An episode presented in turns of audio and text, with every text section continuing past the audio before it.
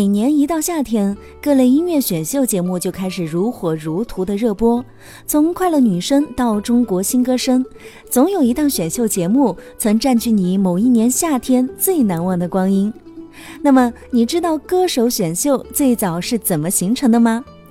这就要从公元十三世纪前的欧洲吟游诗人说起了。说到吟游诗人。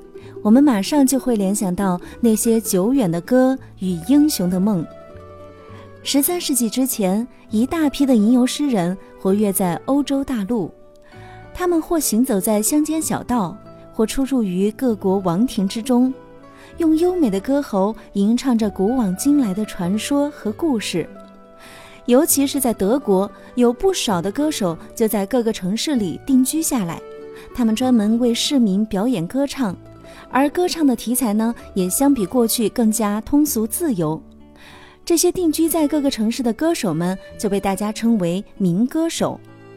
而纽伦堡就是一个聚集了大量民歌手的城市。跟很多的艺术行当一样，民歌手们为了维护自己的权益，团结起来成立了民歌手工会。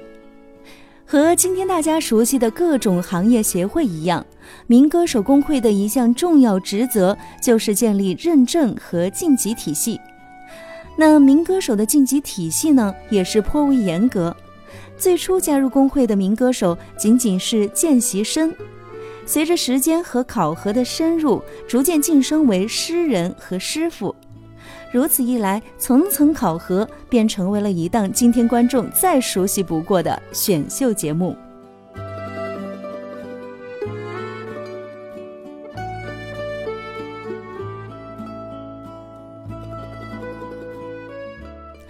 好了，我们前面卖了那么多的关子，其实呢，就是想为大家推荐五月三十一号、六月二号、五号和七号即将在国家大剧院重磅登台的瓦格纳经典歌剧《纽伦堡的民歌手》。那在欣赏来自纽伦堡的好声音之前，我们还是先来了解一下歌剧的故事情节。来自外省的骑士瓦尔特·冯·施托尔钦爱上了纽伦堡金匠波格纳的女儿艾娃·波格纳。但金匠早已经把自己的女儿许配给了歌唱比赛上获胜的冠军，于是瓦尔特决意参加比赛。然而，在比赛中还未熟悉歌唱技巧和比赛规则的瓦尔特，在情敌贝克梅瑟的干扰下惨遭淘汰。但是，民歌手师傅鞋匠萨克斯却在瓦尔特的身上发现了一种洒脱不羁的天才所蕴含的力量，于是呢，他就决定培养这个青年人。最终，在萨克斯的帮助下，瓦尔特如愿获得了比赛冠军，迎娶到心爱姑娘的同时，也成为了纽伦堡的民歌手。下面就让我们一起来欣赏瓦尔特的胜利之歌：清晨闪耀着玫瑰色。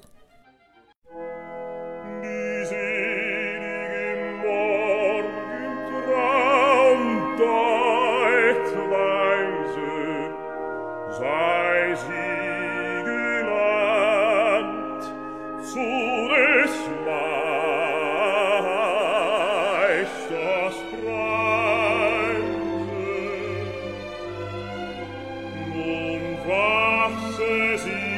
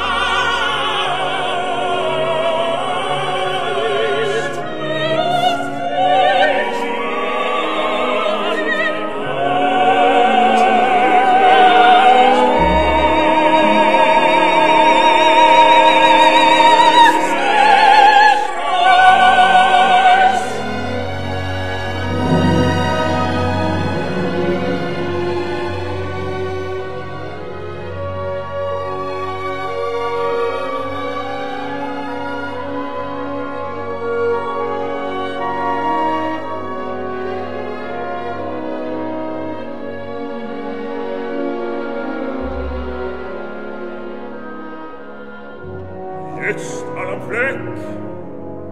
Den Vater grüß, auf nach Paris, schnell auf die Füße,